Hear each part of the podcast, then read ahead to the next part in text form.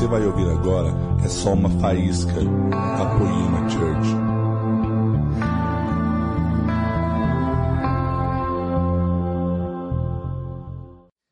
Aleluia. Vocês estão felizes aí? Quem está sendo abençoado por Jesus aí, né? Aleluia. Meus amigos, esse é o Fire Refine número 8. Hoje é comemorado 8 ou 9? Tá, 9. Hoje é comemorado o 11 ano da Poema, amém? 11 anos. Poemeiros, escute algo: 11 na Bíblia é um ano depois de um momento de rebeldia. Pouca gente sabe, mas décimo ano da Poema foi o ano mais difícil de todos os anos. Foi um ano que Deus nos enrijeceu, Deus nos esticou, Deus nos treinou. E no décimo primeiro ano foi quando eu abracei a Érica, o Espírito Santo me deu uma revelação. Quando onze apóstolos estavam juntos, foi exatamente quando Judas vazou. Onze na Bíblia fala de um genuíno apostolado. Só sobrou os caras de Deus. E esse próximo ano é um ano que nós vamos caminhar para o décimo segundo ano. Isso fala de um verdadeiro governo que Deus tem constituído através do nosso ministério chamado Poema.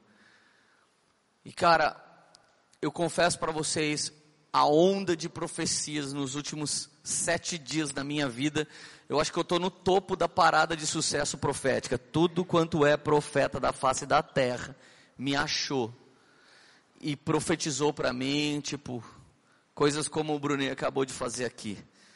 Eu já estou falando, mano de Deus, já estou vendo que Deus está vindo. Eu, eu realmente confesso uma coisa para você, eu estou com medo. Eu tenho um ministério de 19 anos. Eu nunca tive o um medo pelo futuro que eu tenho nesse exato segundo, nesse exato momento. Eu acredito que essa mensagem que eu estou pregando é a mensagem mais importante de toda a minha vida até aqui. E eu quero continuar falando do que eu falei do que, do que nós falamos essa tarde. Eu quero falar de vocação com vocês. E primeiro aos poemeiros e depois aos demais irmãos que estão aqui. Nós vamos trabalhar um ano, poema, para atingir um nível de governo das nações realmente. Nós formamos uma família espiritual, criamos muro. Samuel profetizou isso para mim essa semana. Nós criamos muros que nos tornou uma verdadeira e genuína família espiritual.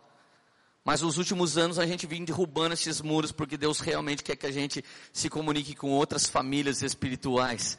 Deus está fazendo a gente encontrar pessoas, os clãs estão se juntando, as tribos estão se montando e na verdade é que o mesmo apontamento, a sombra do, do novo é o antigo. Os coatitas andavam embaixo da glória de Deus, mas as outras tribos elas vinham se levantando uma a uma. Tem tribo que um ano depois ela chegou na onde os coatitas chegaram primeiro. Quem anda no ofício apostólico profético, ele pode ver as coisas primeiro. Mas os filhos de Sacar sabem o tempo exato mas eles precisam esperar a tribo do louvor de Judá chegar para que haja adoração. A verdade é que Deus, na sua multiforme graça, ele manifesta coisas incríveis. E na geração relativista isso não era, não podia ser visto. A, a geração relativista separou as pessoas pela paz que elas davam. As pessoas da paz não andavam com as pessoas da paz do Senhor, que não andava com as pessoas da graça e paz, que não andava com as pessoas do shalom, que não andava com as pessoas do feliz sábado. Isso realmente funcionou por algum tempo. E para eu entender essa história foi um dia muito difícil. A Lilian, minha filha, que é uma menina incrível da minha vida, ela estava indo para a universidade, ela está se formando em psicologia, está fazendo, terminou seu TCC. Ela passou pela cozinha, tomou uma xicrinha de Nespresso, colocou assim na pia e foi correndo. Deu Lilian, volta e lava a xicrinha. Dela, pai, estou numa maior correria.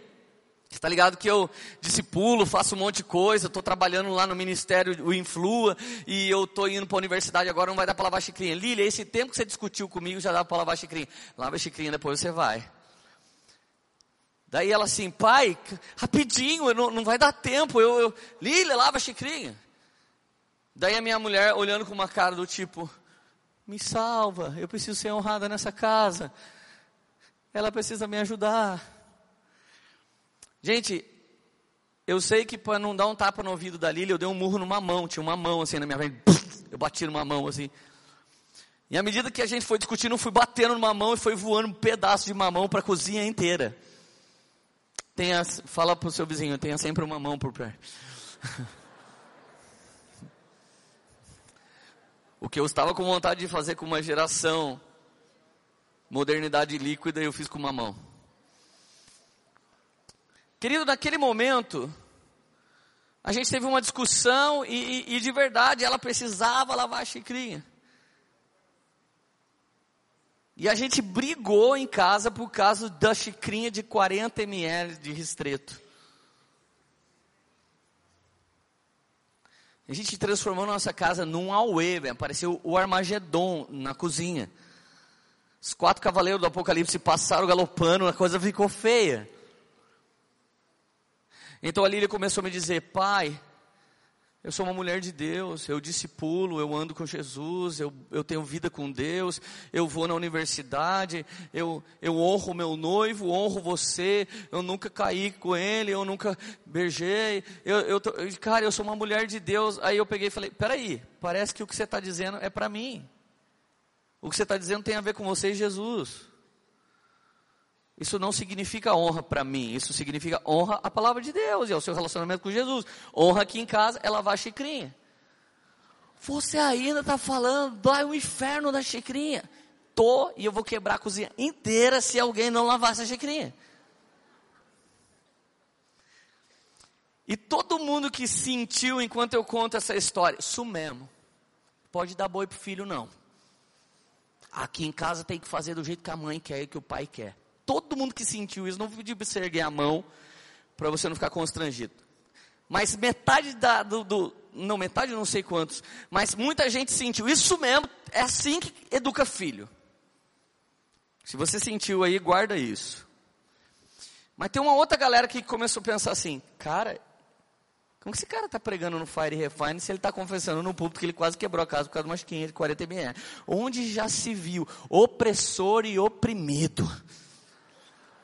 Pai opressor, filho oprimido. Eu não preciso nem dizer quem você é, né? Todo mundo que achou que isso, você é de outra geração. Quem concordou comigo disse isso mesmo, você é geração relativista. A sua verdade nem é toda a verdade, mas é a verdade da sua casa. Nasceu na sua casa, tem que nasceu católico, tem que morrer católico. Nasceu assembleano, tem que morrer assembleano. Nasceu corintiano, tem que morrer corintiano. E isso fala de relativismo. A verdade da sua casa para você é toda a verdade da face da terra, mas isso é relativo, essa verdade é só da sua casa. Assim nós construímos família, assim nós construímos igreja, assim nós construímos pequenos grupos e pequenas comunidades, declarando o quê?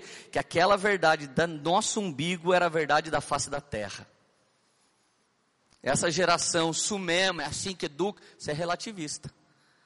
A sua verdade é relativa, a sua verdade não necessariamente é a verdade da palavra de Deus, a sua verdade é a sua verdade.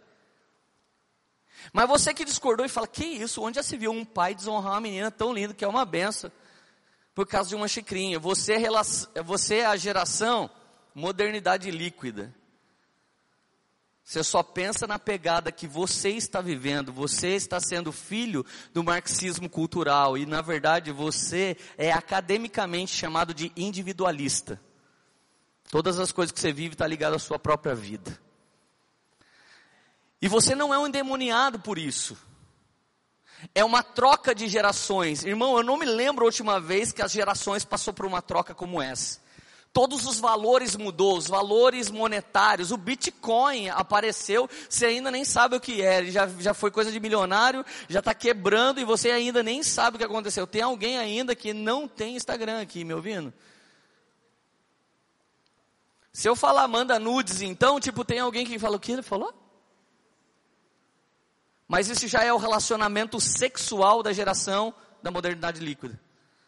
Ela não precisa nem tocar, ela virtualmente se manda pelado para outras pessoas. E algumas pessoas se escandalizam. E dentro do seu relativismo, seu filho está preso dentro do quarto usando a sua internet para te cornear. Ele usa seus dados, seu Wi-Fi, para montar quadrilha pela internet. E você, ah, barbaridade, isso acontece mesmo? Pergunta para Fabiola Mello quantos milhões de adolescentes ela já tocou via YouTube que vive essa realidade que eu estou falando. É a modernidade líquida. Agora não fique escandalizado, meu Deus, o mundo vai acabar. Esse pensamento terrível está ligado à teologia escapista. Quando a pregação de um homem para na cruz, a teologia dele é escapista, carrega a cruz o resto da vida, é a cruz, e foi na cruz, foi na cruz, e fica o resto da vida na cruz. Peraí, a parte da ressurreição. No evangelho que você crê, existiu um domingo de manhã. E esse domingo de manhã mudou toda a história. O domingo de manhã fala da ressurreição. E eu não vou ficar o resto da vida nesse corpo humilhado. Um dia eu me manifestarei como ele se manifestará. E se não acreditamos na mensagem da ressurreição, vã é a nossa fé, disse o apóstolo Paulo. Então presta atenção, você que fica o resto da vida, ah, eu sou ímpio, eu moro numa carne caída, você talvez não tenha experimentado o novo nascimento. Porque o novo nascimento estabelece em mim a mente de nosso Senhor e Salvador Jesus Cristo. Se Paulo disse em Romanos 7, se eu peco, não sou mais eu que peco, mas é o pecado que habita em mim. Se eu estou pregando, já não sou eu que estou pregando, mas é Cristo que habita em mim que prega para vocês nessa hora. Então já não sou eu que vivo. É Jesus que vive em mim. Meus amigos, então, olha só, o paradoxo é Alguns valores extremamente sólidos estão se diluindo. E todo relativista está em pânico. Ai, o mundo está mudando, a coisa está ficando feia. O mundo antropológico diz que uma modernidade líquida se levantou, mas as sagradas escrituras estão nos revelando que a geração vinho novo tem o seu tempo. Quem se relacionar com a gente cheio de Jesus, fazendo o que Jesus quer por meio de nós, ou vai expandir ou vai explodir. Porque nós somos a geração vinho novo. Aonde a gente passar, nós vamos alargar todas as coisas. Aonde a gente passar, nós vamos multiplicar o que Jesus está fazendo. Então, por 100 anos a igreja brasileira levantou dois ministérios: louvor e palavra. Se você não era do louvor ou da palavra, você não tinha o que fazer na igreja. Você era plateia. E a gente pega talvez o cara mais ignorante dos doze e ele vem e nos prega. Vocês são nação santa, geração eleita, povo exclusivo de Deus. Cara, quando eu entendi que quem está aqui em cima é sacerdócio real e quem está embaixo é sacerdócio real, a igreja não passou mais a ser um lugar que eu frequento, mas a igreja passou a ser aqueles que carregam o Espírito Santo de Deus dentro de si e congregam por causa de uma causa chamada boas novas e boas notícias. Meus amigos, Alguns homens pensam que a terra prometida é o céu, mas se ela fosse o céu, não teria inimigos lá para tentar nos resistir. Se você vê o povo de Deus entrando em Canaã, eles enfrentaram sete inimigos. E os primeiros inimigos que eles enfrentaram eram os heteus. E os heteus significa profetas da mentira, profetas do mal, portadores de más notícias, homens que abrem a boca para declarar morte. E um genuíno profeta, ele pode encontrar a morte na panela, mas ele declara vida. Nós podemos denunciar a morte, mas depois que nós passamos, uma de duas coisas vai acontecer. Quem ouve uma palavra profética e responde encontra a graça. Quem ouve uma palavra profética e não responde encontra o juízo. Onde o genuíno profeta passa, só há morte para quem não crê, mas haverá vida para os nossos corpos que hoje estão sendo humilhados. Então, meus amigos, presta bem atenção. Quantos aqui entende, crê e participa de um novo nascimento? Diga aleluia. Então João 3 diz que você só vai entrar no reino do céu se você nascer de novo. Então eu parto do pressuposto, o cristão nasceu de novo, ponto final. Tem mais duas coisas novas para se cumprir na vida dele. Eu nasci de novo, e o meu futuro vem me encontrar em breve. E o nome dele é Novos Céus e Nova Terra. Quem nasceu de novo vai morar numa nova terra que está debaixo de um novo céus. E aquela ordem de justiça que tanto nosso espírito clama está vindo. Maranata, ela está vindo com o nosso rei para nos encontrar. Agora, se você se assusta e fala, cara, esse Leandro está meio triunfalista. Não tô. Eu acredito que o mundo vai de mal a pior, mano, mas eu não sou do mundo. Eu sou embaixador de Cristo e esse mundo aí que está indo de mal a pior não é a minha história. Há 19 anos a minha família fica cada vez melhor. Há 19 anos a minha vida financeira se multiplica cada vez mais. Há 19 anos mais dons do Senhor se manifestam em mim. Há 19 anos eu tenho mais aliança e mais amigos espalhados pela face da terra. Então a verdade que está acontecendo no mundo não é a minha verdade, porque a minha verdade é um caminho em que eu sigo e é uma pessoa que eu me relaciono e é o próprio poder dele que se manifesta por meio de mim. A verdade do mundo fala de morte, mas a nossa tristeza ainda que venha, gera transformação da qual ninguém se arrepende. Eu nasci de novo, eu vou para Nova Jerusalém, estarei debaixo da ordem celestial que vai se cumprir aqui na terra como é no céu. Então mentiram para você quando falaram que ministério era pregar ou cantar.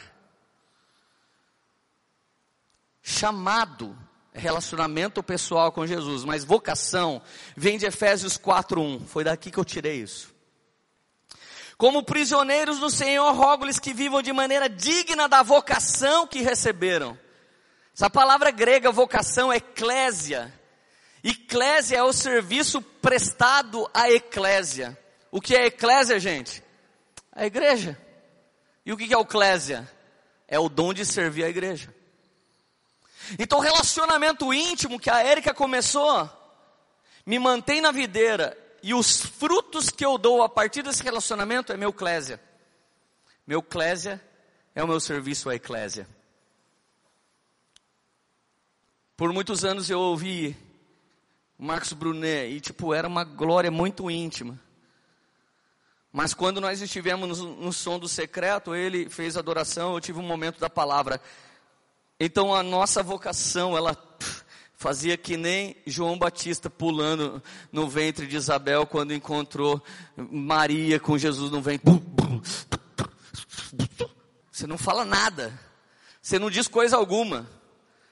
Primeira vez que eu ouvi o Bruno do Projeto Casa tocando na comunidade Alcance, a gente se agarrou e ficou chorando 15 minutos. Até hoje a gente não sabe por que a gente ficou daquele jeito.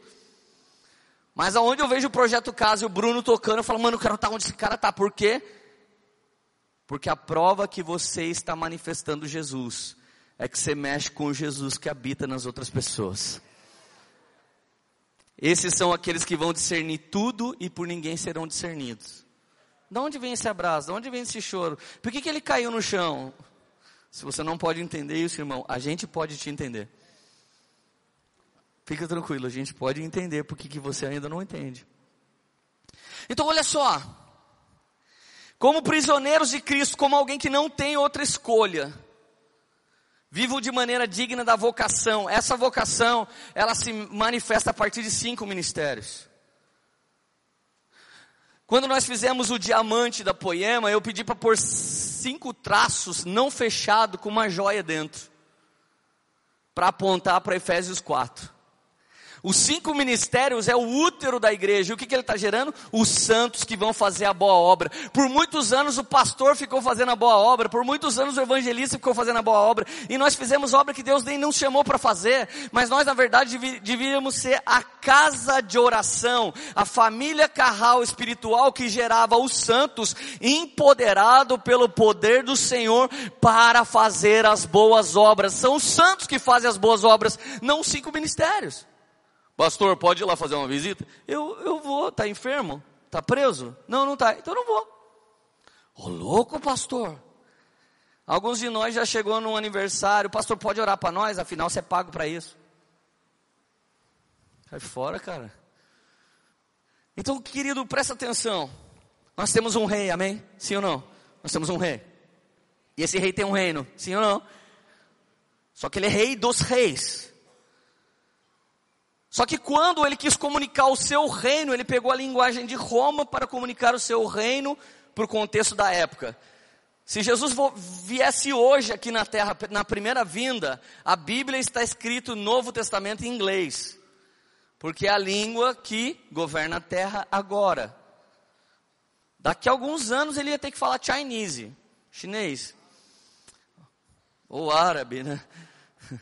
Então presta atenção.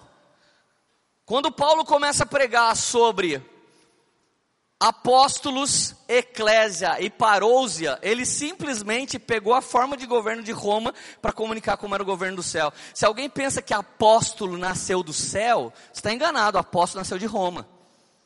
Se alguém pensa que igreja nasceu do céu, está enganado, e igreja nasceu de Roma. Então presta atenção, a igreja que Deus fundou se chama Carral, é hebraico.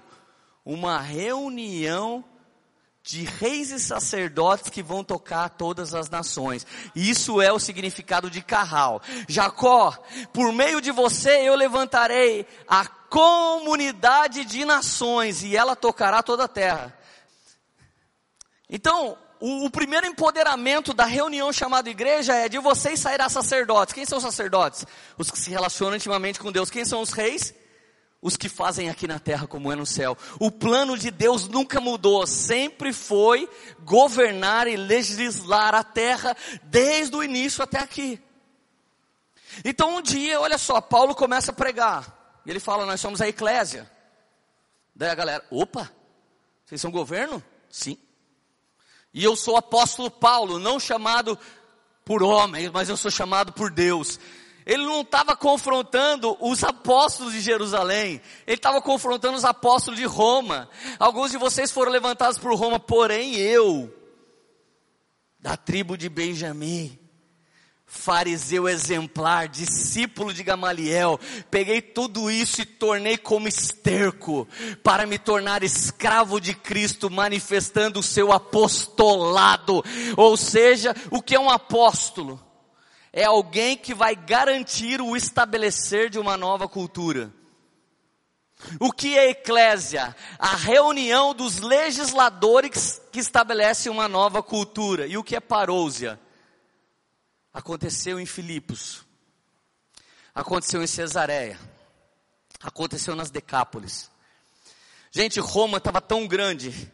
Imagina os Estados Unidos, estão impedindo as pessoas de entrar. Imagina se os Estados Unidos começassem guerrear com outros lugares da terra e falava: lá vai ser Estados Unidos também. Vamos acabar com a Venezuela e na, lá nós vamos ser um, uma comunidade dos Estados Unidos. O que, que eles enviavam? Um apóstolo. O apóstolo ia para lá e levantava o quê? Uma eclésia. Quando a mentalidade dos Estados Unidos tivesse estabelecido em na Venezuela, sabe o que eles iam falar? Maranata. Precisamos de uma parousia Precisamos da manifestação do Trump aqui, de todo o exército americano, porque num único dia nós vamos guerrear e vamos jogar os inimigos para sempre por terra, e aqui nós vamos estabelecer Venezuela agora é Estados Unidos. Consegue entender? Filipos, comunidade romana. Cesaré, comunidade romana. As Decápolis, comunidade romana. Então caras como Pilatos, eles apareciam, eles eram um apóstolo de Roma. Então eles começavam a fazer a lei de Roma acontecer. Quando eles falavam agora está pronto, vinha o exército e puf, aniquilava os inimigos. Olha que contexto sensacional. O Senhor levantou uns para apóstolos. O fundamento da igreja é dado a quem? Apóstolos e profetas. Os apóstolos verdadeiros embaixadores do céu, que tem um único modelador cultural, aonde um apóstolo chega tem que ser na terra como no céu. Ele chega trazendo a doutrina da terra para legislar o céu. Não quero saber se é esquerda ou se você é de direita. A visão de Deus é aqui na terra como é no céu. O modelo cultural não é dado pela sua universidade, o modelo cultural não é dado pelo Bolsonaro, o modelo cultural é dado pelas escrituras sagradas. Os verdadeiros apóstolos estão decretando algo nós estamos trazendo uma cultura que não é de qualquer imperador ou qualquer rei, é do rei dos reis. E esses apóstolos levantam igrejas. E essas igrejas são verdadeiras eclésias. E a igreja nos definhou. Você canta ou louva ou prega. Aí eu não faço nenhuma coisa. Então senta aí, você pode ser dizimista. Por 100 anos a igreja brasileira só sabe viver isso. Isso é uma coisa, cara, quase que apóstata. Igrejas dirigidas por evangelista é túnel, a galera entra e sai, do mesmo jeito que entra pela frente, sai pelo fundo. Igreja de pastor não pode crescer, porque pastor quer ficar com todas as ovelhinhas para ele, assim, então tem que ser uma igrejinha bonitinha, pequenininha, glória a Deus, aleluia.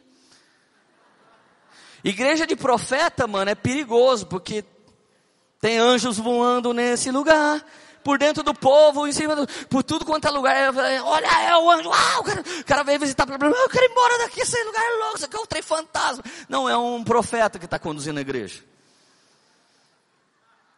Tem nada errado, é só um profeta que está tentando ter o ofício pastoral. Deixa eu te falar, irmão, a igreja brasileira vem entendendo nos últimos tempos a singularidade e a pluralidade dos cinco ministérios. Homens dos cinco ministérios estão começando a se aturar, se amar, se tornando uma família espiritual, um genuíno carral, e nós estamos conseguindo fazer verdadeiras eclésias. E sabe o que nós estamos fazendo? Empoderando educadores para trazer uma cultura aqui na terra como é no céu, nas escolas e universidades, empoderando empresários, e você vai levar uma cultura do céu aqui na terra. Cara, nós vamos ver apóstolo das finanças.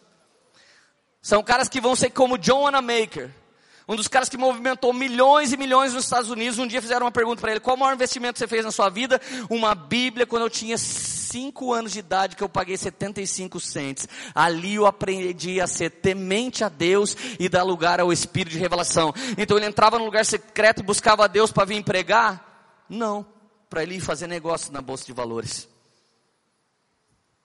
Quem foi que disse que você tem que ir lá buscar a Deus para você vir pregar? Foi os evangélicos.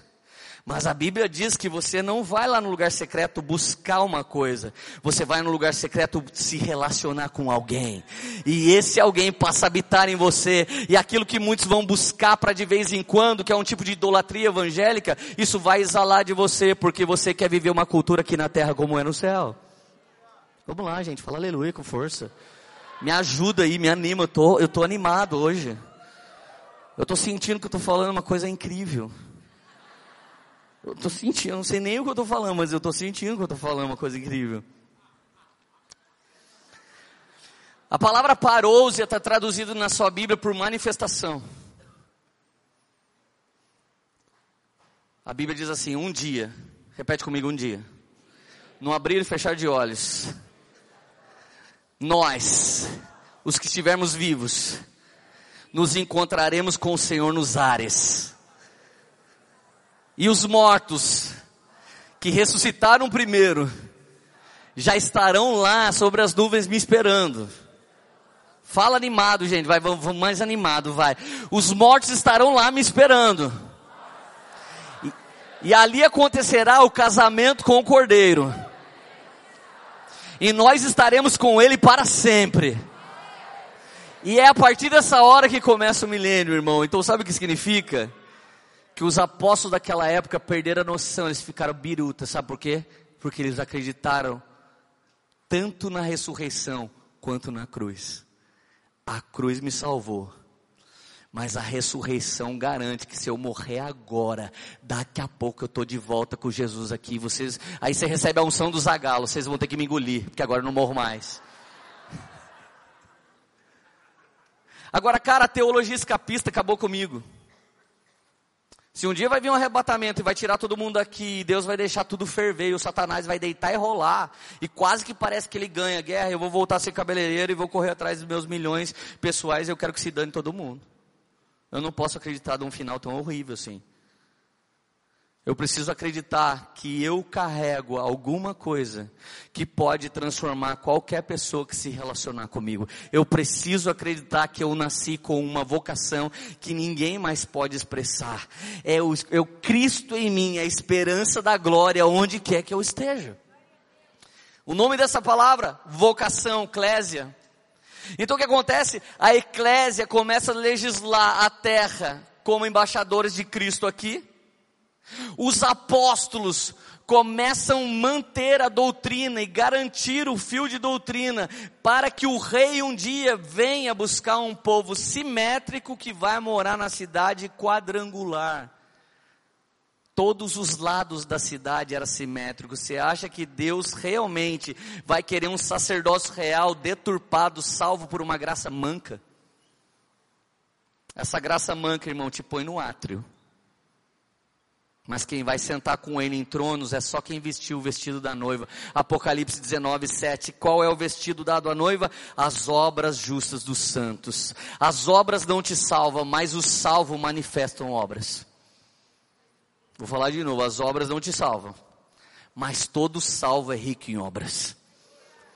Porque você não consegue fingir que você é só salvo pela graça e você pode cruzar o braço e não tem nada mais a fazer. Sabe, Jesus não pede nada para você para te salvar.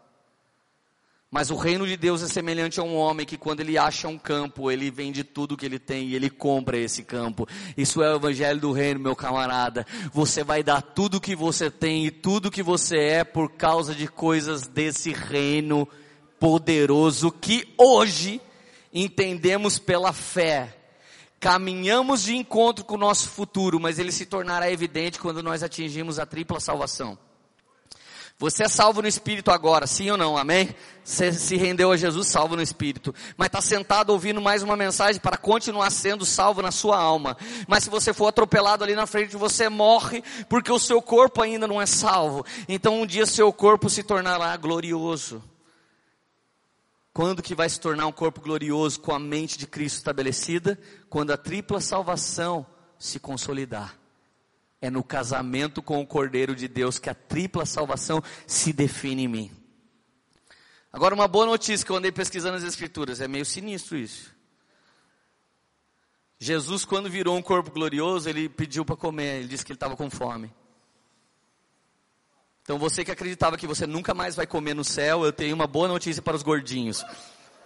Você vai comer do maná escondido. Você vai pôr coisas na boca. Hum, Brunão, você está salvo, cara. Agora escuta uma outra coisa louca. Chegou um cara que não cria, Tomé, falou assim: Eu só vou crer se eu puser o dedo nele. O corpo glorioso você também vai poder tocar. Você vai pôr a mão no corpo glorioso. Agora a coisa mais louca que eu acho de todas, Jesus passava pela parede.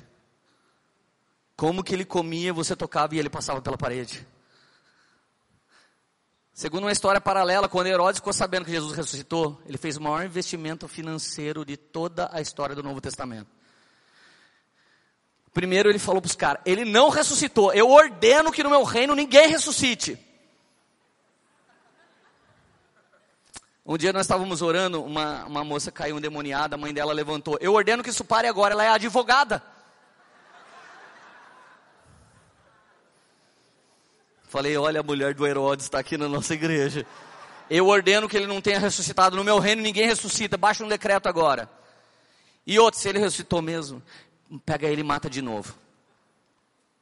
Aí, aí os soldados falaram, então, só que agora ele passa pela parede. Então uma hora ele aparece aqui, daqui a pouco no caminho de Emaús, daqui a pouco ele aparece lá na... A gente não sabe como fazer. Irmão, se você realmente acreditasse na ressurreição, você não ia passar uma semana numa mornidão espiritual. Porque ninguém pode te tocar esse corpo caído e abalado será abalado até que o inabalável permaneça. E o inabalável em nós hoje é só uma coisa: o DNA do próprio Cristo dentro de nós, o resto é tudo abalável. Ou você descobre quem você é em Cristo e isso vai permanecer, ou não tem mais nada para permanecer em você. Mas na mesma hora que Herodes investe todo o dinheiro e manda dizer assim: a partir de agora vocês vão dizer que o corpo dele foi roubado. A Bíblia diz que a maior quantidade financeira do Novo Testamento foi dada aos soldados para eles fingir que não viram a ressurreição e nem a pedra rolar. E deixa eu te dizer uma coisa que a igreja desse momento precisa entender. Enquanto alguns põem muito dinheiro para pregar sobre morte e não ressurreição, tá na mídia, tá na revista, tá na TV, tá no colégio, tá na escola, tá na música, tá na dança, tá no cinema, tá no teatro, tá em todo lugar um cara chamado José de Arimateia pegou o equivalente a 984 mil reais. Trabalho, significa 82 anos de um trabalhador comum que ganha 970 reais. Ele comprou 34 quilos de especiarias, embalsamou o corpo de Jesus. Um faraó precisava de 18 quilos dessas especiarias para ficar intacto. José de Arimateia fez questão de colocar o dobro. Ele ungiu o corpo de Jesus com uma dupla unção que falava o corpo do meu santo não vai sofrer decomposição. Ele investiu um milhão de reais no corpo de Jesus morto. Sabe no que, que ele acreditava? Ele disse que vai ressuscitar. E quando o Senhor vier sobre ele, eu não quero nenhuma mácula, eu não quero nenhuma putrificação, eu não me importo se a igreja está morta, eu invisto quem eu sou e tudo que eu tenho, porque ela tem uma promessa de ressurreição em breve. Deus está levantando nesse tempo não doze apóstolos que vão subir no púlpito e ser conhecidos como apóstolos, Deus está levantando José de Arimateia os milionários da sociedade que investe a mente que tem, a criatividade que tem, a cultura que tem, o dinheiro que tem, na onde? No corpo de Cristo que para alguns está morto. E quem ouve essa mensagem se escandaliza, desculpa, mas você é um religioso, você é um judeu. E se você tem racionalidade demais e, e você é acadêmico demais para me compreender, desculpa para você eu sou loucura. Mas a Bíblia diz para que nós que cremos nessa palavra, esse é o próprio poder de Deus que está se manifestando sobre nossas vidas. Para alguns somos escândalos, para outros somos loucura. Mas para alguém que está queimando aí, nós somos o próprio poder de Deus. Então Filipenses 3,2 tinha autoridade para entender esse verso. 3:20. A nossa cidadania, porém, está nos céus, de onde esperamos ansiosamente o Salvador, o Senhor Jesus Cristo. Pelo poder que o capacita a colocar todas as coisas debaixo do seu domínio, ele transformará nossos corpos humilhados, tornando-os semelhante ao seu corpo glorioso. E agora? Pensa que sentido fazia a Venezuela sofre uma intervenção com toda a desgraça que está sofrendo dos Estados Unidos. Os Estados Unidos estabelece a cultura da América lá, da noite para o dia, Venezuela, de último colocado das galáxias, passa a ser primeiro mundo. Deus muda a história da Venezuela e aí vai um de nós pregar lá. Venezuelanos, a nossa cidadania não mudou para norte-americana. Na verdade, a nossa cidadania é da Jerusalém celestial que desce do céu. E quem mudou a economia de vocês, e quem mudou a saúde de vocês, olha, desculpa falar, mas isso nem é tão poderoso, porque os nossos corpos humilhados, muito em breve, serão transformados como o corpo dele é, e nós seremos um com ele para todo sempre. Vai, diga aleluia, cara. Irmão, eu só vou poder pregar ressurreição a partir de agora. Eu não posso pregar outra coisa. Mas não é sobre isso que eu ia falar, eu só tinha que fazer um pano de fundo para você entender o que eu realmente quero dizer. Em Gênesis 1, Deus fez céus e terra. E depois você pesquisa nas escrituras para você não falar, cara, que piração que está rolando. Gênesis 1, Deus fez céus e terra. Se você clicar no strong da, da letra E, da vogal E, céus, E, terra, pega o E aqui, clica no strong. Está escrito partícula não traduzida. A primeira letra do alfabeto hebraico e a última. Que significado isso tem? É como se tivesse escondido ali A a Z. É como se tivesse escondido ali alfa e ômega. É a primeira letra do alfabeto hebraico e a última. Segundo algumas pessoas, Deus criou céus, terra e no meio das duas coisas ele criou o idioma. Ele criou uma forma de se comunicar verbalmente, porque céus e terra ele criou assim, ó. Não sei como. Mas só de Gênesis 1, verso 3, ele começa a falar, e haja e ouve, e haja e ouve. Sabe o que eu creio que aconteceu nessa hora? Quando Deus está criando, a voz de Deus escapa da boca dele, como o Bruno acabou de falar. Sabe quem escapa? O rei desse universo. O rei que fez essa terra não para ela ser destruída, mas para ela ser eterna. Esse rei escapa, ele já está dando sinais. Eu vou reinar nessa terra. Eu vou reinar. Quem é, quem é ele que está tentando escapar da boca de Jesus? O verbo. E sabe quem explica isso? João 1, verso 1.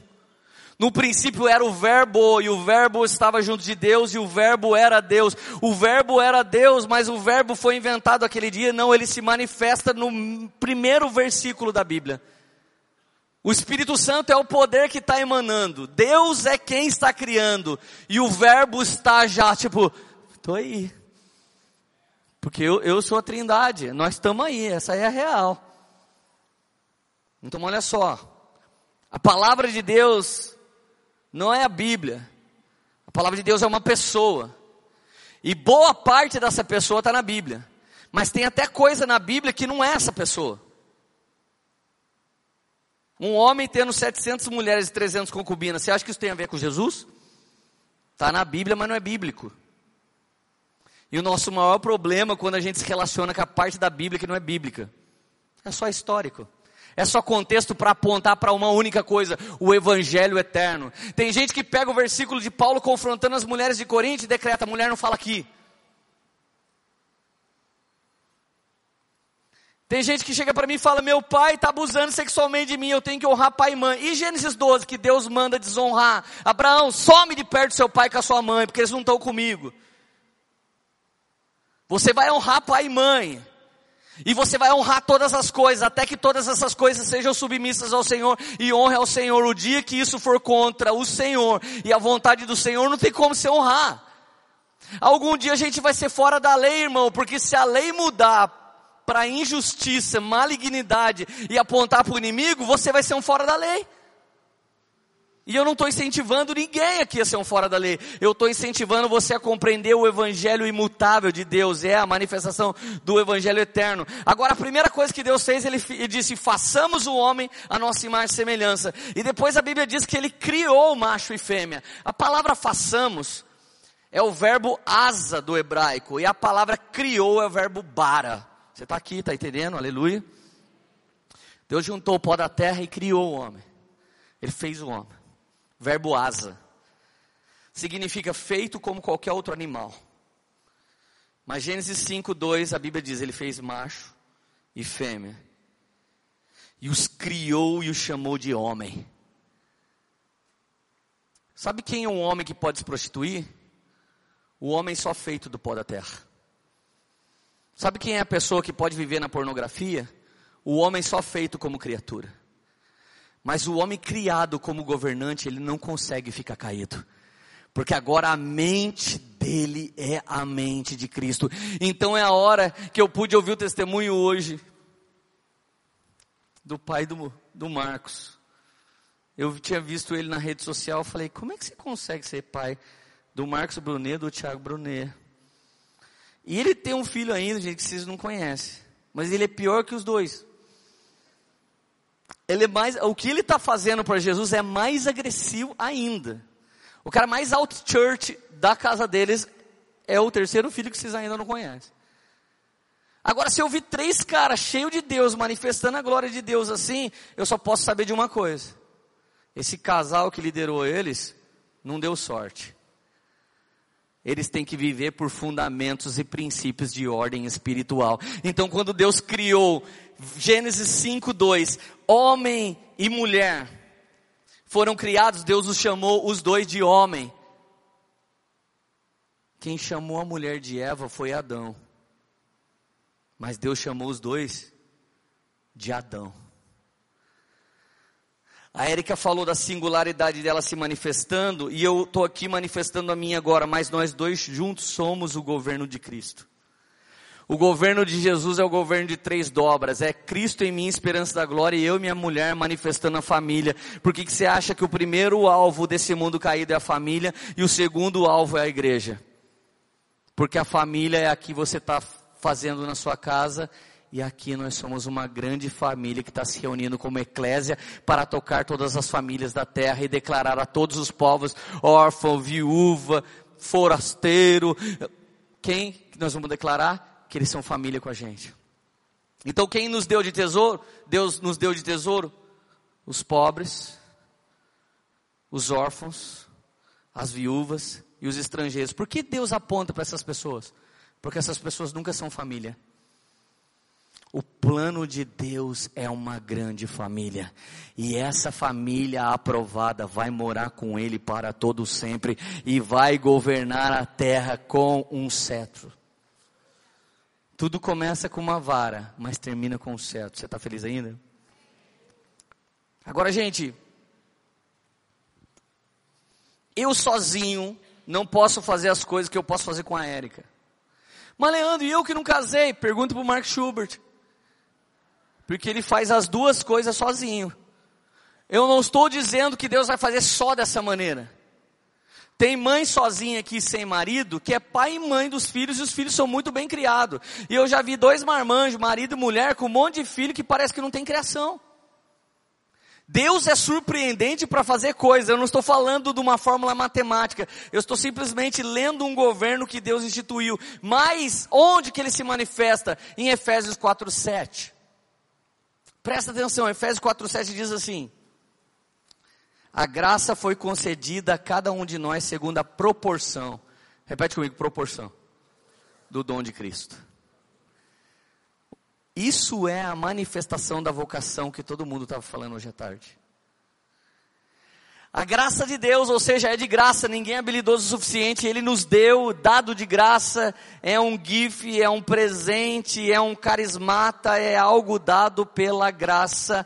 A graça foi concedida a cada um de nós segundo a proporção do dom de Cristo. NVI, medida repartida de Cristo. É legal esse verso, né? Repete comigo, eu tenho uma medida repartida de Cristo. Quando a Bíblia fala em Salmo que somos pequenos cristos, pequenos deuses, ela está apontando que nós somos pequenos cristos. E Jesus olha para Pedro e diz: Pedro, tu és pedra, sobre esta pedra edificarei minha igreja. Sabe o que ele diz no grego? Tu, tu és Petros, e sobre esta pedra edificarei a minha igreja. Você é um fragmento de pedra, Pedro, mas você em mim, você vai ter uma base sólida e a minha igreja vai ser edificada por um monte de Petros que formam a grande Petra, fragmentos de pedra que formam a rocha. Fala aleluia, aleluia. A Bíblia vive é o melhor dos versículos. A melhor tradução para esse verso. Entretanto, Cristo concedeu aptidões especiais a cada um de nós. Qualquer coisa que Ele deseja que recebamos do seu rico depósito de dons. Inicialmente você tem uma aptidão dentro de você, uma intuição, uma vontadinha esquisita de mudar a terra. Primeiro dia que você se depara com a sua vocação, seu chamamento, é uma coisinha do tipo assim: cara, eu acho que eu tenho que fazer alguma coisa que ninguém pode fazer. Irmão, quem não sente mais isso está com defeito. Mas eu sei que todo mundo já sentiu um dia. Na primeira série eu falava para os caras, o que, que você vai ser quando escrever? Polícia. Por que você vai ser polícia? Porque naquela época, polícia era quem prendia o ladrão. Ah, hoje o filho apronta, o pai fala, vou chamar a polícia, hein? O que, que você está ensinando, seu filho? Corra para os bandidos, que a polícia é do mal. Depois falou: meu filho está desviado, mas cara, você disse que a polícia ia pegar seu filho. Eu queria ser bombeiro, mano. Porque o bombeiro fazia, apagava fogo, não sei o quê. Eu queria ser polícia, eu queria ser bombeiro, eu queria ser do exército. Agora todo mundo quer ser o homem de ferro, Batman. O nível mudou, mas o intuito é o mesmo. Eles são os heróis desse momento. Nós sempre queremos ser herói quando a gente é pequeno. Quem você viu quando você era pequeno falando, mano, quando eu crescer eu vou ser traficante? Qual garoto da sua escola falou, eu vou transar com todo mundo, quero ser mãe solteira, ai que louco, eu vou ter um monte de filho, vários caras. Quem tinha, quem era a menininha de sete anos do primário que disse isso pra você? Ninguém nunca disse, mano. Agora olha para sua foto do primário. E vê o que, que aconteceu com a maior parte da galera daquela foto. Esses dias eu e a Érica, a gente estudou no primário junto. Eu já era fim dela. Quando eu e a Érica olhamos na foto, eu falei, Érica de Deus, mano. Tem gente que foi assassinado. Tem gente que se matou. falei, Érica, você consegue entender que o casal mais sensacional dessa foto é nós? Mano, isso me dá medo. Talvez você não entenda quem você é, onde você está e quem é o seu Deus. Você, talvez você não entenda, mas o nível hard da. Sabe aquela, aquele jargão pentecostal? Quantos livramentos eu já te dei? Um, um dos versículos que tinha que estar escrito na Bíblia. É apócrifo, mas devia estar na Bíblia. Cara, aptidões estavam dentro de nós, um depósito incrível de dons dentro de nós, aguardando para se manifestar.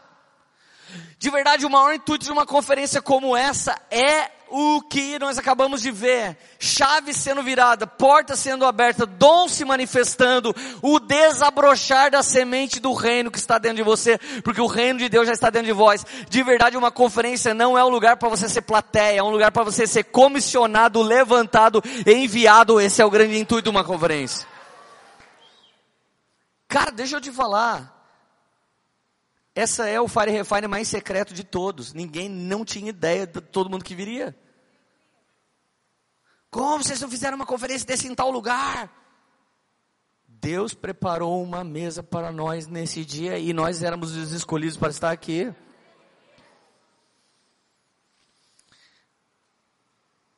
Repete comigo a palavra de Deus. Também é uma semente.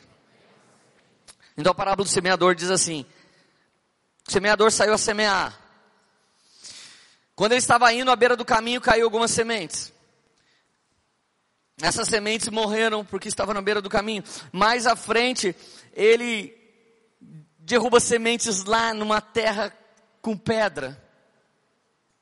Então essas sementes começaram a crescer, mas a raiz bateu na pedra, então ela morreu. E depois vem as sementes que foram lançadas em terra com espinho. Mas os espinhos sufocaram e mataram essa semente. E por último, a semente que caiu em terra boa e ela dá 100 por um. Essa é a parábola do semeador. Primeira coisa, a glória do semeador é jogar semente. E a da terra é dar fruto. O Senhor joga semente na terra constantemente. Mas nem sempre esse Adão e a Eva, que também era Adão, que significa terra, estão prontos para receber uma semente celestial e deixar com que ela cresça. Então Jesus começa a explicar. A explicação é: a, a, semente é a palavra de Deus. Foi Jesus que disse. Ele, a semente é a palavra de Deus.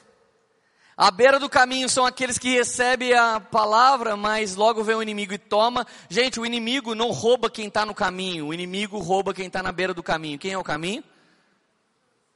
Diga Jesus. Semente que cai na beira do caminho é cai no coração de não salvo.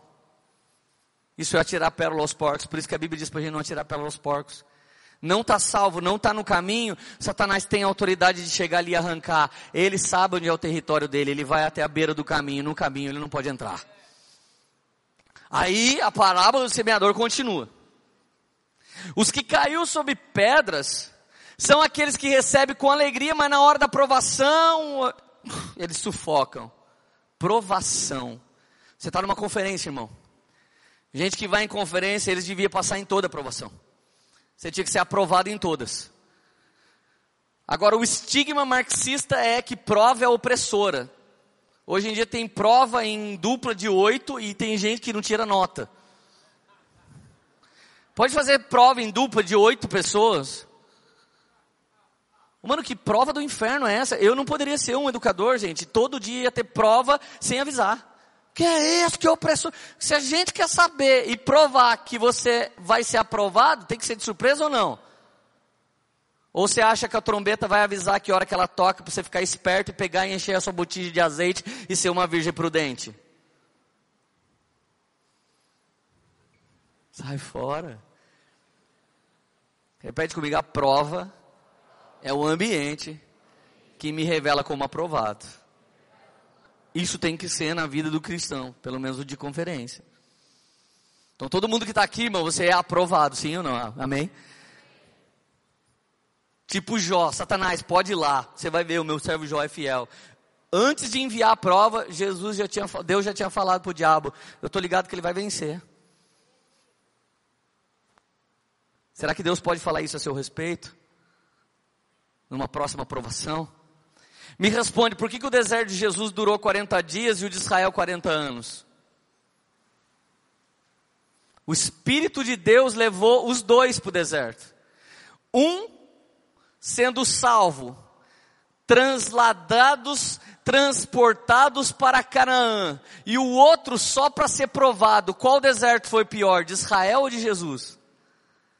O de Jesus foi pior que o de Israel. E o deserto de Jesus durou 40 dias. E o de Israel, que dava para durar de 18 a 40 dias, durou 40 anos. Você decide quanto tempo dura sua prova. Você matar no peito, jogar no ângulo, tipo, acabou. Já, pode vir, eu, eu, eu sei quem eu sou. Eu sei o que Jesus está fazendo para mim. Pode vir. Eu não quero saber que frio na barriga. Não sou eu que tenho que sair disso. Foi Jesus que me colocou. É Ele que vai tirar daqui. Ele disse que eu só vou dar uma volta no deserto e daqui a pouco eu estou lá em Canaã.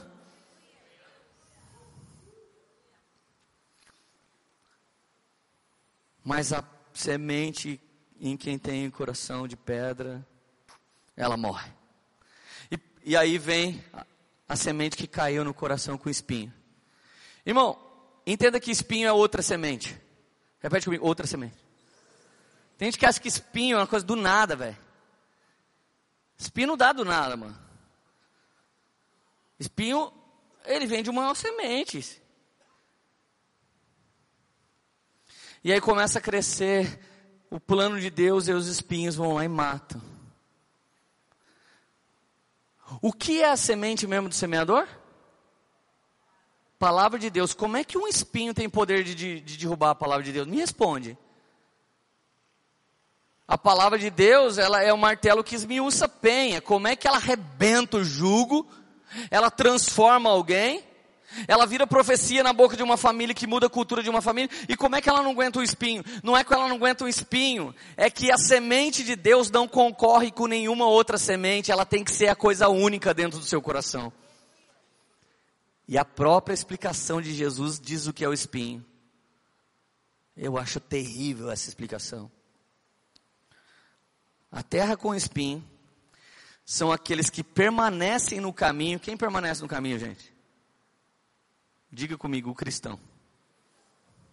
São aqueles que persistindo no caminho são sufocados pelas preocupações. Olha aí, Crente salvo que não vai viver cem por um, recalcado, sacudido e transbordante.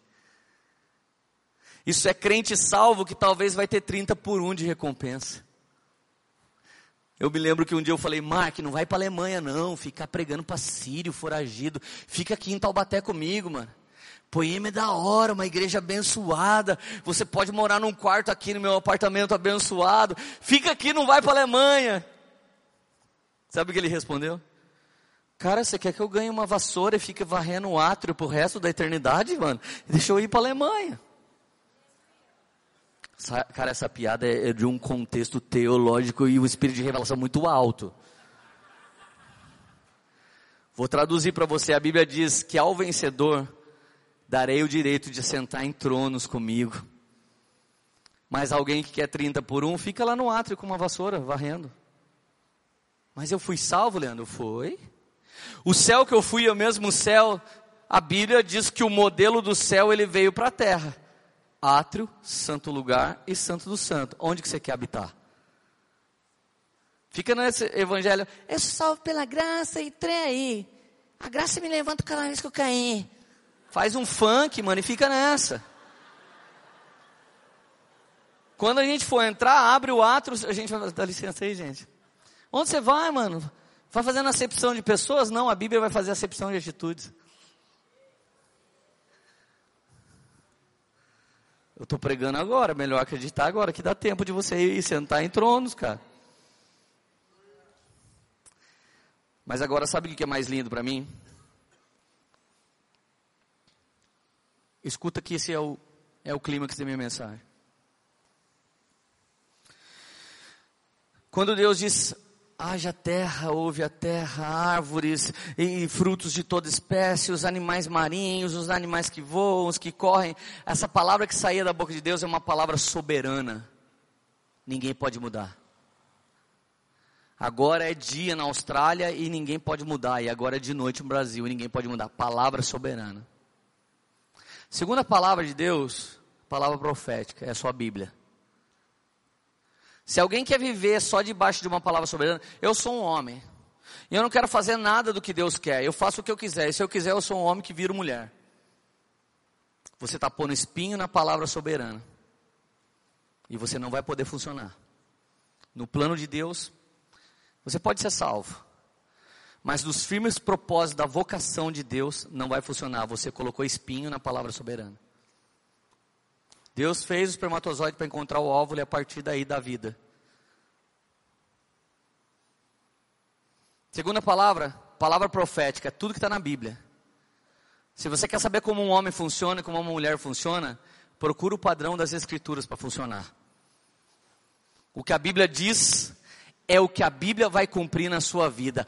Se a Bíblia diz que eu sou algo e eu creio que a Bíblia diz que eu sou algo, eu viverei tudo que a Bíblia diz que eu vou viver. Então Deus fez o homem, mas o homem criado à imagem e semelhança é o que vive nos estatutos. Porque o homem funcionando ao seu bel prazer, ele faz o que quer, mas o homem que funciona segundo a vontade de Deus, não é ele quem vive, mas é Cristo que vive nele. Então nem sempre eu posso fazer o que eu quero, eu tenho que fazer o que eu tenho que fazer.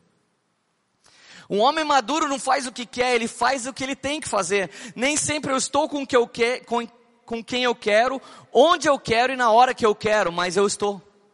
O Brunão chorou aqui agora e o Brunet não podia estar aqui, mas ele veio só para hoje, amanhã ele vai embora. Por quê? Porque o Espírito de Deus falou dentro dele, assim como fala no Brunão, e assim como eu estou ouvindo sobre o futuro, e talvez esse futuro que Deus está me falando não é o que eu quero. Mas eu não estou aqui para querer, eu estou aqui para viver. E é pela fé que eu vivo. E a vida que vivo já não sou eu mais quem vivo, mas é por meio do Filho que vivo. Então é Jesus que me leva. Agora, ó, nós falamos de duas sementes: semente soberana e semente profética, amém? E a última semente é o metron semente revelada. A palavra revelada de Deus fez um anjo bater na porta da casa de Maria e falar: Bem-aventurada és tu entre as mulheres, e bendito é o fruto do seu ventre, Jesus. Você vai ser a mais bem-aventurada de todas as mulheres da terra, a ponto de alguns acreditar que ela é o próprio Deus. Me diz quem foi a outra Maria que engravidou do Espírito Santo. Nunca mais aconteceu. Elias de Tisbe foi um homem que Deus levantou para acabar com o trono de Baal e arrebentar com os profetas de Azerá. Ele arrebentou com tudo a ponto de Jezabel e Acabe ser exterminado por aquilo que ele começou e seu filho espiritual continuou. Me diz quem foi outro cara igual Elias e igual Eliseu. Não houve outro. Me diz por que, que você tem uma impressão digital única, uma íris única e um timbre vocal único. Fora as muitas outras coisas únicas, seu DNA. Sabe o que aconteceu da antiga igreja para essa, da minha briga com a Lilian para esse tempo? Uma geração que acreditava em meias verdades está dando lugar para uma geração que tem fome para toda a verdade. Nós somos mais fiel à voz de Deus e ao tempo profético de Deus do que a nossa própria cultura familiar.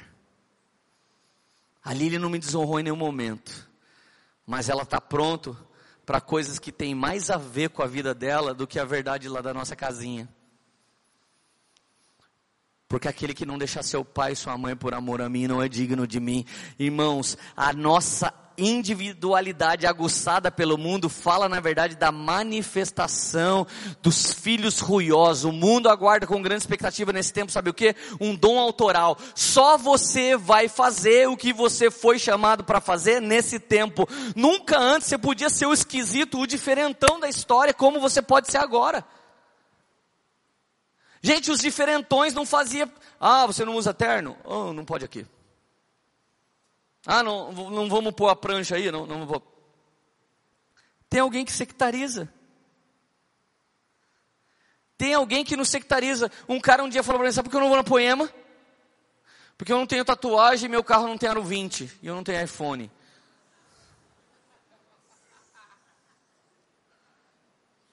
Alguém quer nos rotular pelo dia, pela paz, pela fachada. Cara, escuta só. Maria é uma terra boa. E a semente que o Espírito Santo colocou dentro dela era Jesus. Não se escandaliza, tá? Eu estou falando realmente no sentido literal da palavra hebraica, da palavra grega. A palavra semente vem do grego esperma. Você é uma terra boa e a palavra dentro de você representa um esperma espiritual com o DNA de Deus que vai fazer nascer dentro de você uma medida de nosso Senhor e Salvador Jesus Cristo. Não nasceu só no ventre de Maria Jesus, ele está nascendo dentro de cada coração e uma manifestação única de nosso Senhor e Salvador Jesus Cristo vem por meio de você. Na geração relativista, só se fosse tudo igual. Só se for tudo corintiano só se for tudo. Aqui nessa casa só nasce São Paulino. Não, aqui nessa casa não, só nasce isso. E aí sabe o que Deus faz? Quando você entra no lugar que você tem que entrar. Quando você recebe essa semente chamada metron. Quando a medida de Jesus de Efésios 4:7 começa a se cumprir aqui em você Vem sobre você um tempo de convergência. Você sabe o que é convergência? É o alinhamento dos, do que você faz com o seu destino profético. Sabe o que é convergência? É uma esfera do favor de Deus e da sua intencionalidade caminhando junto. Eu estou com vontade de fazer isso para Deus e vem alguém e me dá dinheiro para fazer isso para Deus. O Mark Schubert chegou na Alemanha, ele não conhecia uma pessoa. Um ano depois, ele pregava nas igrejas que ninguém conseguia entrar em alemão. E ele me disse hoje aqui, daqui dois anos eu vou pregar em árabe. Como que Deus está sustentando ele? Sabe o que é uma convergência? É quando Deus coloca a mão dele sobre a sua mão no momento que você vai fazer alguma coisa para Deus. Sabe o que é uma convergência? É quando Deus faz com você o que você está fazendo. Tem dia que a Radassa está fazendo um negócio muito legal. Eu falo, mano, pode fazer com você? Quando essas três sementes se cumprem em você, quando você entender a palavra soberana, a palavra profética, a palavra revelada só sua. Deixa eu te falar. Teve inúmeras pessoas que falaram: Eu tive um sonho com você, Leandro. Antes de eu saber que você existia, que você ia ser meu pastor. Chegou um cabra macho aqui de dois metros de altura, olhou para minha cara: Eu sonhei com você. Eu sonhei que você era meu pastor. Falei, cara, você tem luta com alguma coisa? Eu estava querendo perguntar se ele era gay. É, não tenho preconceito, mas eu não sabia se ele estava me cantando, se ele estava falando de Jesus, sabe? Oh, cara, você, eu sonhei que você mudou a minha vida. Falei, quais os problemas que você tem na vida? Droga e mulherada. Falei, cara, mano, esse cara sonhou comigo mesmo. Foi o Espírito Santo que fez ele sonhar comigo. Esse aí é meu cunhado, Brisa. Sabe, cara, Convergência é quando você é uma águia voando, um golfinho nadando, um leão caçando na floresta. Isso é uma convergência. Você deixa de ser o irmão pato. Não dê glória a Deus. Quantos irmãos aqui são irmão pato? Pensa que voa, pensa que corre e pensa que nada, mas a única coisa que a gente lembra de você é a sua voz.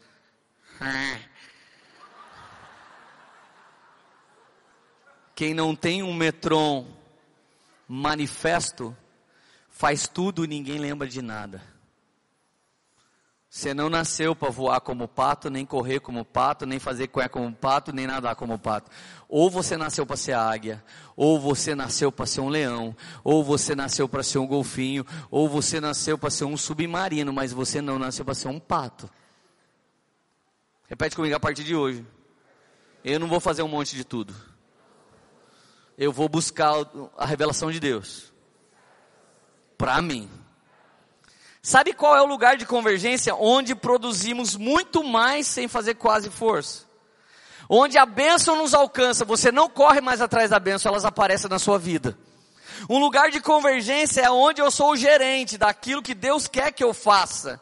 É um lugar onde dons, talentos, aptidões e os sonhos são aproveitados para um propósito, não para qualquer coisa. Uma convergência é onde nós damos 100 por um de maneira recalcada, sacudida e transbordante. Uma convergência é onde fazemos acontecer. É onde materializamos a vontade de Deus aqui na terra como é no céu. É onde revelamos Jesus. É onde revelamos Jesus, é onde a glória de Jesus manifesta. Agora, se eu não acho o metrô, eu sou um marginal. Você sabe o que é marginal? É quem anda paralelo. Quem se sente marginal? Eu não sou playboy. Eu não sou estudante. Eu não sou um bom músico. Eu sou marginal. Você anda na marginal de toda vontade que está rolando na vida de todo mundo, mas você está na beirada. A beirada da sociedade é a marginal. Se você está fora do lugar de convergência, você está na marginal do plano de Deus. Você está no lugar de frustração. Fora desse lugar você não tem benção, você tem subbenção, quase benção. Quase deu certo o meu trabalho ontem. Quase que eu foi, quase que eu fechei aquela mina, pastor, estou orando. A próxima eu tenho certeza. Sabe aquele amar é o próximo? Você nunca consegue amar a pessoa atual porque dá errado, então você fica sempre amando o próximo. Agora amo o próximo. E o próximo. Passa, eu preciso amar o próximo. Porque isso aqui não deu certo. Gente, fora desse lugar. Você está no lugar do quase. Repete comigo. Fora da convergência. Eu estou no quase. Pastor, eu orei outro dia para uma pessoa, ela quase foi curada. Eu escrevi uma música, ficou quase pronta. Mas eu preguei uma mensagem quase que Jesus veio. Nossa, faltou um pouquinho de sorte. É que nessa manhã eu li meu horóscopo e eu vi que as coisas quase iam dar certo. Parabéns, irmão. Tá certo com esse. Ó, minha música quase, minha mensagem quase, meu plano quase, meu relacionamento quase, minha missão quase, minha profissão quase. Pastor, quase que eu montei um negócio. Quem não tem um relacionamento pessoal com Jesus e não permite a semente dele nascer, vai querer ter outra semente e outra semente, e aí dentro dessa terra é espinho. Vocês viram algumas pessoas hoje aqui. Então, se eu quiser ser um youtuber, falei, galera, beleza? Se eu tentar ser a Fabiola, tô fora. Eu vou pôr uma, eu vou pôr um espinho tão desgraçado que ele vai matar a semente que eu nasci para ter. Se eu tentar ser o Brunão, irmão, o Brunão fez o Luciano Subirá e o Silas Malafaia dançar. Lá, lá, lá. Quando eu vi o vídeo, eu falei, mano, game over, vai vir um arrebatamento, Bruno, não tem mais nada a fazer na terra. O Silas Malafaia dançou, lá, lá, lá, lá, lá, lá. Fala se você não tem que ter o um Metron bem posicionado. Se eu falo alguma coisa do circo que eu sou meu vesgo, o Silas Malafaia entra no perigoso da treta, nós dois pregando o mesmo culto. Mas o Brunão fez o cara dançar. Se eu, eu quero também fazer agora, o Piragine dançar lá na, Mano, a primeira batista de. Essa é a minha missão. Eu acabei de plantar um espinho no meu coração e ele vai matar o meu metron. O maior problema dessa geração é que você se compara. E quando você se compara, ou você se sente superior ou inferior. E o pior não é quando você se sente superior ou inferior. É quando você quer ser alguém que você não nasceu para ser. Então você planta um espinho dentro de você e nós, numa época de dons autorais, vamos ver você ser uma versão. Talvez você seja o ministério brasileiro Herbert Richards. Eu tenho certeza que não tem ninguém aqui querendo ser uma versão brasileira Herbert Richards.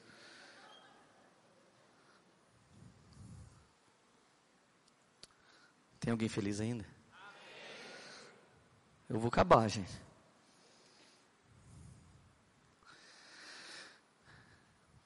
Sabe o que é prosperidade?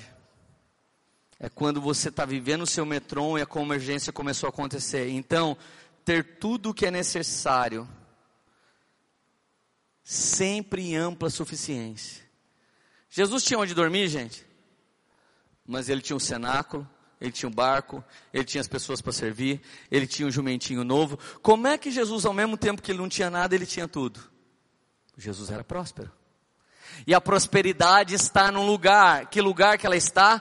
Aonde a vontade de Deus está. Deus vai superabundar os recursos mais do que você precisa. Deram cinco pães e dois peixinhos para Jesus. Ele alimentou cinco mil, ainda sobrou doze cestos. Jesus não era um ajuntador de nada, porque tudo que ele precisava ele tinha no exato momento em abundância. Agora olha só,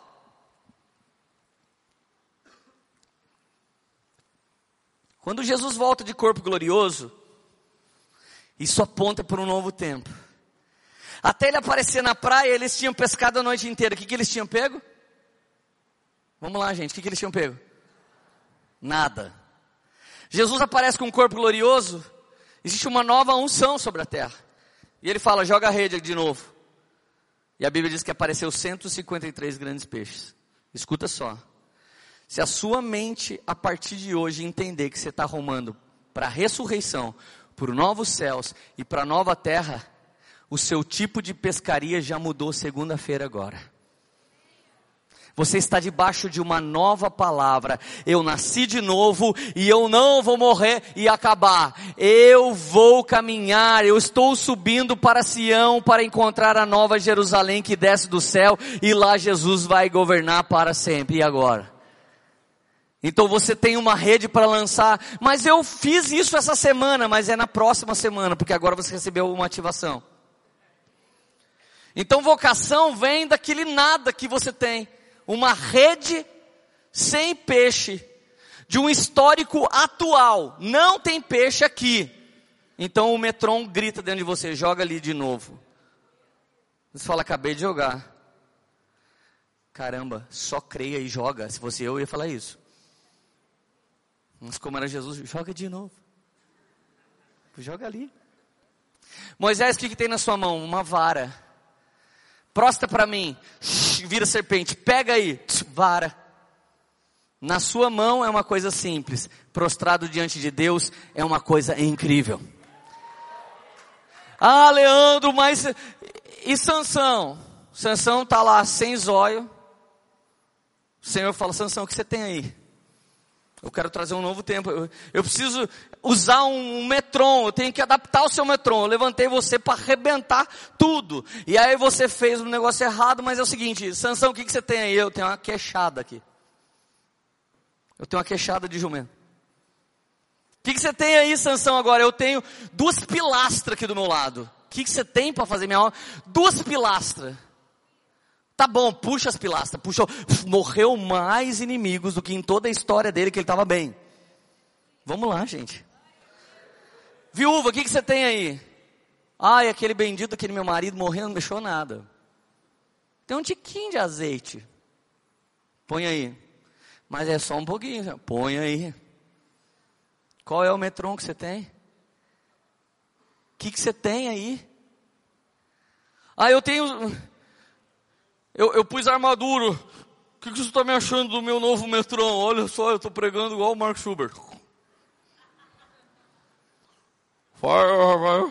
Are you happy? Agora estou pregando que nem o Danduque. E você me vê andando com uma armadura desengonçada. Então o Mark vai embora daqui, o Dan vai embora daqui. Eu tive um bilhão de crises cada vez que eles iam embora. Para onde eu ia? Para o meu rio de águas calmas, eu encontrava minhas cinco pedras lisas. Leandro, o que, que você tem? Eu tenho cinco pedras lisas. É assim que eu uso. Você levanta, coloca no seu estilinguinho. O que que você tem aí essa noite, irmão? O que que você tem? E não vem me dar desculpa que eu posso ficar até amanhã falando que apareceu um menino com cinco pães e dois peixinhos.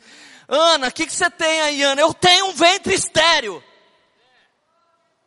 Que, que, você tem, Ana? Um ventre que não sai nada. É isso que é o meu metron.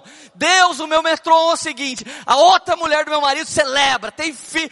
O meu marido respira perto dela, ela fica grávida. Eu tenho isso aqui, ó, uma barriga que não dá nada. Então eu vou pôr Samuel dentro dessa barriga que não dá nada. Porque não é o que você tem que interessa. É interessa o que Deus quer fazer com o que você tem e você acha que não é nada. Como que nós vamos mudar a Gadara? Jesus foi lá e falou: Eu quero comissionar o pior endemoniado de Gadara. Não, endemoniado todo feliz. Agora eu vou embora com você, fica aí. Jesus manda todo mundo seguir ele. O endemoniado de Gadara ele fala: Fica. Estuda a história para você ver o que aconteceu. Esse é o apóstolo que ninguém levantou. Mas Deus levantou. O apóstolo de Gadara era o gadareno. O que, que Deus precisava para nos dizer como era um fim? De um velho lunático na ilha de Pátimos. E foi através desse velho João que ele nos disse como é o fim. Mas ele já está meio gagá, ele está super gagá, irmão. Deixa eu te falar uma coisa. Tem alguém aqui que não tem nada? É do nada que Deus pode fazer tudo acontecer. Eu, eu, eu, sei que eu sou a pessoa menos capaz de fazer certas coisas para o Senhor, mas quando Ele resolve me pedir, eu tenho coragem de ir lá. Eu sou a pessoa menos capaz. Já teve dois Fire Refine que eu não preguei. Sabe por que eu não preguei? Eu não tinha uma mensagem, por que, que eu vou pregar? Eu coloquei outras pessoas pregando na conferência que eu lidero. Mas quando eu estava pensando nessa mensagem, Deus começou a falar para mim, Leandro, Continua falando o que você fala desde 2011, de um empoderamento de pessoas que ninguém espera nada. Porque foi assim que eu levantei pessoas que já mudaram muita coisa nessa cidade. E a nossa voz está ganhando notoriedade em outros lugares. E Deus está levantando nessa noite alguém que só tem uma vara, alguém que só tem uma queixada, alguém que só tem duas moedas, alguém que está um alimento da morte, alguém que só tem um filho. O que, que você tem aí? Eu tenho um filho morto aqui, profeta. Você veio na minha casa e ainda trouxe maldição. E ele deitou e ressuscitou. Eu não sei o que você tem, mas se você entender o seu metron, você vai parar num lugar de convergência. E a vara que não faz nada em lugar nenhum, no lugar de convergência, ela vira serpente. E tudo que não acontece em lugar nenhum, no lugar de convergência, acontece para você. Um ventre estéreo ninguém pode explicar, mas na presença de Deus, o ventre estéreo foi o lugar que Deus resolveu levantar Samuel. Fica de pé para parecer que está acabando. Querido, eu quero eu quero esse momento dar honra para um cara que foi talvez quem mais afiou meu metron. Eu quero orar hoje por um, um empoderamento e quem vai fazer isso é o Mark, porque esse, esse metron dele é muito mais animal que o meu. Ele tem uma unção de ativar as pessoas. Quando você entender quem você é de maneira unitária, você ainda vai continuar precisando do corpo de Cristo inteirinho para te lançar. Você não vai ganhar um dom individual. Você vai ganhar uma partícula conectável. E a sua partícula vai ativar as outras partículas. E eu sei que hoje o seu metron vai ser colocado na ponta de um arco. Esse arco são os apóstolos. Esse arco é a eclésia. E quem vai te atirar é o Rei dos Reis e Senhor dos Senhores. Hoje Ele está mandando um aviso, por meio de você Ele está se anunciando, mas em breve Ele se manifestará nos ares. E todo mundo que se deparou com Ele em você, também se encontrará conosco nos ares e nós governaremos aqui na terra como é no céu para sempre.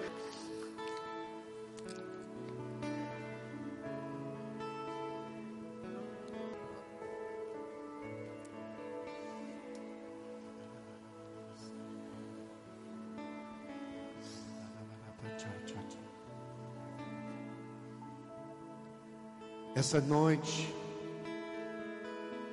eu creio numa ativação, sabe, nessa casa, que eu posso te dizer que você não está aqui por acaso, mas você está aqui porque Deus te trouxe aqui. E o, o, como o Leandro falou, você tem uma coisa na sua mão. E todos nós temos essa tentação de comparar um o outro, de olhar para o outro, querer fazer aquilo que o outro faz. Mas existe uma coisa dentro de você. Existe uma coisa dentro de você. E hoje eu creio, Jesus falou comigo umas duas semanas atrás, que quando eu chegava no Brasil, eu teria uma autoridade de ativação.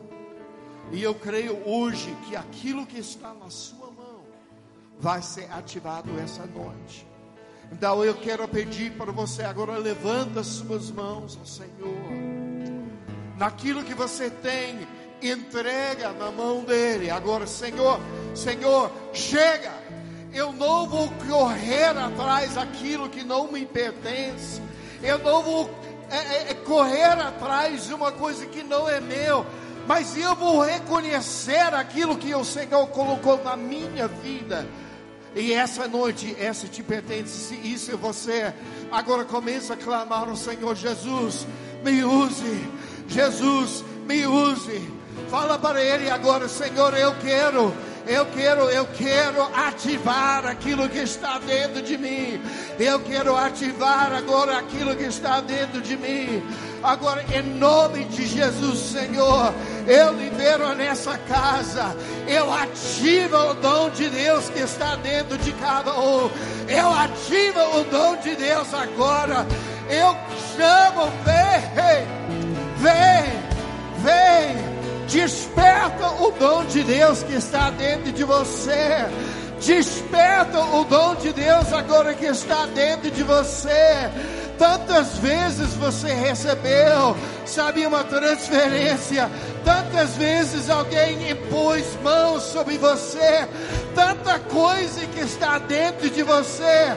Agora ativa isso, desperta isso. Agora levanta sua voz agora e começa a clamar. Vamos lá, alguém levanta sua voz agora e começa a clamar ao Senhor: Rei, Rei, Rei. Eu desperto aquilo que está dentro de mim. Eu desperto o dom de Deus que está dentro de mim. Ouvi o Espírito de Deus dizendo: Eu estou virando uma página. Eu estou virando uma página. Eu estou começando um novo capítulo. E agora, nesse tempo que está chegando, aquilo que não funcionava, aquilo que não não não não dava, está sendo ativado e liberado. Espírito de Deus, eu peço agora em nome de Jesus. Eu estou pedindo neste momento, à medida que nós viramos nossos olhos em Ti, eu estou pedindo que o Espírito de Deus caia sobre essa casa agora. Cai sobre essa agora. Cai sobre essa casa agora. E começa a mexer, começa a mover, começa a mover, começa a preparar. Ramaya lavaceia e alavaceia lavalanavacei. Oh, oh. Eu não vou parar gastarei minha vida aos teus pés.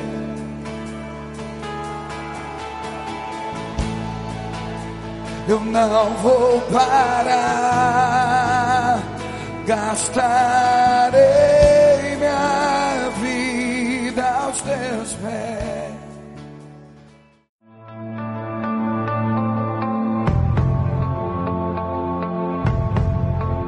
Você acabou de ouvir uma mensagem da Poema Church.